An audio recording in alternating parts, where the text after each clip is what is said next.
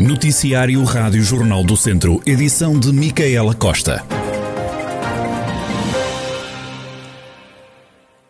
Já está no terreno o projeto piloto de saúde mental dedicado às crianças e adolescentes, dinamizado pelo Centro Hospitalar de Tâmega e Sousa, uma iniciativa do Ministério da Saúde que teve como objetivo criar equipas comunitárias de saúde mental por todo o país. Ao Centro Hospitalar e Sousa coube desenvolver o projeto de saúde mental de infância e adolescência em parceria com os municípios de Sinfãs, Rezende e Baião. Carlos Alberto Silva, presidente do Conselho de Administração da unidade, explicou esta parceria. No nosso caso concreto, temos 520 mil pessoas em 12 conselhos de 4 distritos para, para atender, portanto somos dos maiores hospitais do país, seja em área, seja em população, eh, nós definimos que o, o projeto abrangeria três conselhos, que são os três conselhos mais distantes do hospital, onde normalmente até é mais difícil também o acesso, seja por falta de transporte, seja por, por distância, etc. E portanto estaremos a trabalhar com os municípios de Rezende, Sinfãs e Baião no desenvolvimento deste projeto. Já fizemos com eles reuniões regulares de, de, de, de apresentação do projeto e eles disponibilizaram instalações que agora todas as semanas vão ser usadas com a deslocação da nossa equipe. Para o terreno vai então uma equipa multidisciplinar, como explica Carlos Alberto Silva. A nossa equipa engloba seis pessoas, um uh, pedopsiquiatra, portanto um psiquiatra da infância e da adolescência, dois enfermeiros, uh, serviço social, uh, terapeuta ocupacional e depois um administrativo para fazer também o acompanhamento da equipe. E, portanto, é uma equipa multidisciplinar que, em cada semana, dependendo dos casos que surgirem, vai, vai tendo a abordagem que tiver que ter. Carlos Alberto Silva alertou ainda para o aumento na procura de cuidados de saúde mental nos mais novos porque a pandemia tem de facto efeitos que não podem ser negligenciados a este respeito, não é? Uh, o ser humano não foi feito para estar enclausurado, para estar fechado, e portanto todas estas situações, desde a telescola, o ensino à distância, de, de, depois desestruturações que surgem com uh, os próprios pais em teletrabalho, depois com dificuldade de, de, de, dar acompanhamento aos filhos, enfim, há um conjunto muito grande de problemas, já para não falar aquilo que, dependendo um bocado das regiões, e nós somos na nossa região um, um caso, uh, enfim, com, com, com, alguma relevância, de, de, problemas, desde o alcoolismo, desde, enfim, problemas mais desestruturados, não é? E, portanto, desse ponto de vista, a saúde mental, sim, que é importante neste momento, e sim, que vai ser ainda mais importante no futuro. Carlos Alberto Silva, presidente do Conselho de Administração do Centro Hospitalar Tâmega e Sousa, a mostrar alguma preocupação com o aumento na procura de cuidados de saúde mental nos mais novos. A unidade está no terreno com um projeto piloto que leva uma equipa médica até os conselhos de Sinfãs e Rezende para apoiar na área da saúde mental. Vai ser construído um túnel junto ao escadatório da Nossa Senhora dos Remédios, em Lamego, o Presidente da Câmara, Ângelo Moura, defende que esta mudança vai permitir canalizar melhor o trânsito naquela zona da cidade vai também ajudar a melhorar a acessibilidade ao centro de Lamego. O autarca acredita que o santuário vai ficar ainda mais monumental. Com esta obra, o que nós pretendemos é que todo o tráfego passe num nível inferior sem cruzar o escadório e ao mesmo tempo anular os constrangimentos existentes naquele espaço que em Lamego afetuosamente se designa por retiro dos passarinhos, aumentando a fluidez do trânsito, aumentando a acessibilidade ao centro da cidade através da rotunda uh, Fernando Amaral e uh, aumentando a monumentalidade do santuário. Paralelamente, vamos também fazer a reabilitação do pequeno troço da Estrada Nacional 2 que atravessa o santuário, colocando apenas num sentido e com mobilidade reduzida. Esta era uma obra esperada por Lamego há vários anos, como explica o Presidente da Câmara. Ângelo Moura acredita que desta forma vai dar-se ainda mais visibilidade ao escadatório da Senhora dos Remédios era um anseio do amigo dos lamacenses há décadas, que finalmente vai ser efetivamente realidade. Feito o procedimento concursal, adjudicada a obra, foi consignada na passada semana e, portanto, estão em curso já todos os trabalhos preparatórios. De que é que se trata? Trata-se efetivamente de devolver ou aumentar, se assim podemos dizer, a monumentalidade do escadório do Santuário da Nossa Senhora dos Remédios. Como é do conhecimento de todos, esta obra é atravessada pela Estrada Nacional número 2, que neste momento, e bem, está a assistir a uma grande afluência de, de, turistas, uma grande projeção. A obra terá um custo de mais de 2 milhões de euros e vai iniciar-se em breve. Cerca de mil famílias do Conselho de Tondela foram afetadas pelo mau tempo dos últimos dias. Várias plantações foram destruídas e outras tantas podem não sobreviver se não forem tomadas medidas. José António Jesus, Presidente da Câmara de Tondela, pede o apoio do Governo.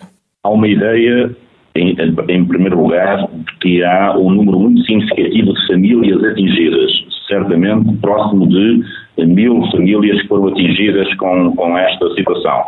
Eh, sobre o domínio do impacto financeiro, nós temos a noção das eh, infraestruturas que foram atingidas, mas no domínio agrícola, os instrumentos que temos não nos permitem ter ainda e já uma avaliação tão capaz. Eh, estamos também muito confiantes que os próprios serviços do Ministério da Agricultura, são mais especializados a nível da interpretação destes dados possam ajudar a uma clarificação e a uma determinação mais precisa do impacto económico havido com esta, com esta catástrofe. À Câmara de Tondela já chegaram vários pedidos de ajuda. Naturalmente, que em particular, quer já durante o domingo, mas em concreto na segunda-feira, no ajuda dos serviços do município, várias foram as famílias e os produtores agrícolas que naturalmente se dirigiram no sentido não só de haver alguns problemas imediatos resolvidos, e esse temos procurado responder, mas acima de tudo na esperança de que haja uma resposta por parte do Governo em relação à situação que foi descrita e essa expectativa e essa vontade e esse desejo é, é, muito forte por parte dos agricultores. José António Jesus, Presidente da Câmara de Tondela, que já enviou uma carta à Ministra da Agricultura, Maria do Céu Antunes, a pedir que seja declarado o estado de calamidade no Conselho. Foi inaugurada a primeira fase das obras de requalificação da Escola Secundária de Vozela, melhoramentos no sistema de águas residuais, canalizações, intervenções nas salas de aula e serviços de apoio foram as principais intervenções, numa empreitada com um custo total de cerca de um milhão e meio de euros. O diretor do agrupamento de escolas de Vozela e Campia, José Alberto Pereira, fala numa nova escola com espaços mais dignos. Estou convicto que foi edificada uma nova escola com espaços mais dignos, uma escola mais preparada e capaz de responder às demandas educativas e principalmente uma escola capaz de fazer face aos desafios do presente e do futuro.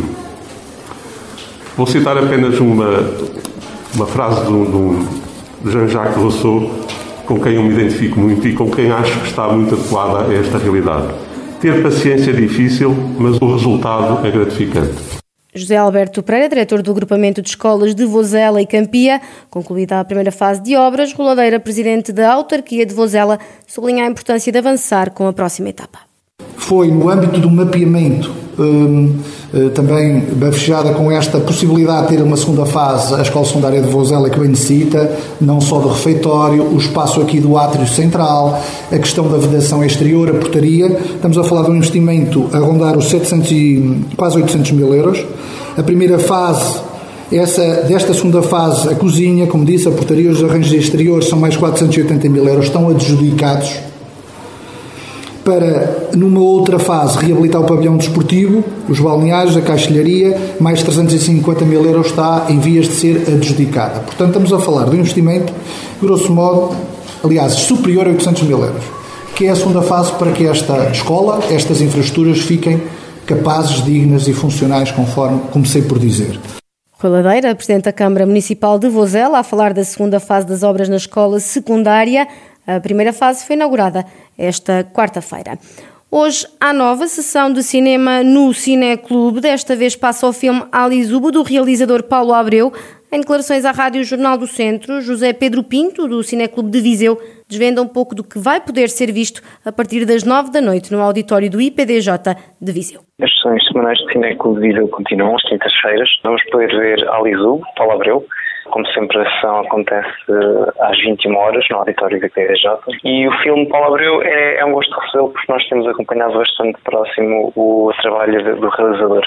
Os filmes dele foram I Don't Belong Here e o NYC 1991 e nós temos mostrado sempre com muito gosto o trabalho dele. Este Aliso é um filme que acompanha a transformação da cidade de Lisboa nos últimos anos, no pós-crise, da mudança da paisagem urbana no sentido de turistificar a cidade, não é? Torná-la não tanto uma cidade para os cidadãos, mas uma cidade para os turistas. A partir do ponto de vista de um condutor de tuk-tuks, traça assim uma espécie de visita guiada por esta nova Lisboa e por esta nova estética lisboeta. José Pedro Pinto, do Cineclube de Viseu e mais um filme do ciclo Sete Fábulas Urbanas, organizado pelo Cineclube. A temperatura vai continuar a baixar gradualmente no distrito de Viseu nos próximos dias.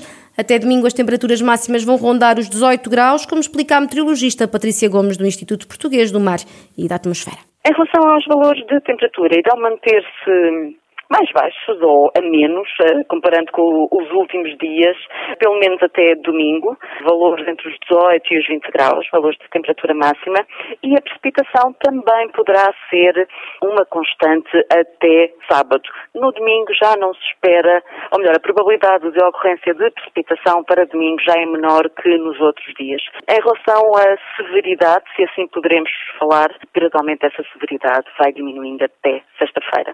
Depois a precipitação situação irá manter-se, mas já não, já não se espera que seja tão significativa para o fim de semana. Claro que estamos a falar de situações de instabilidade e o melhor é ir acompanhando dia a dia. Patrícia Gomes, meteorologista do Instituto Português do Mar e da Atmosfera, com as previsões do tempo para o distrito de Viseu, que continua com as temperaturas mais baixas e alguma chuva.